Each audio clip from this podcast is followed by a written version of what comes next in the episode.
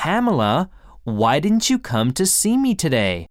I've been waiting for you since this morning. You promised me to come. A special dinner is ready for you. Pamela, are you listening to me? Uh, yes, but I'm not Pamela. I'm afraid you have the wrong number. Wait for を待つ、 since 何々から、 promise 何々を約束する、 listen to を聞く、 I'm afraid 残念ながら、と思います。 you have the wrong number. 番号が違いますよ。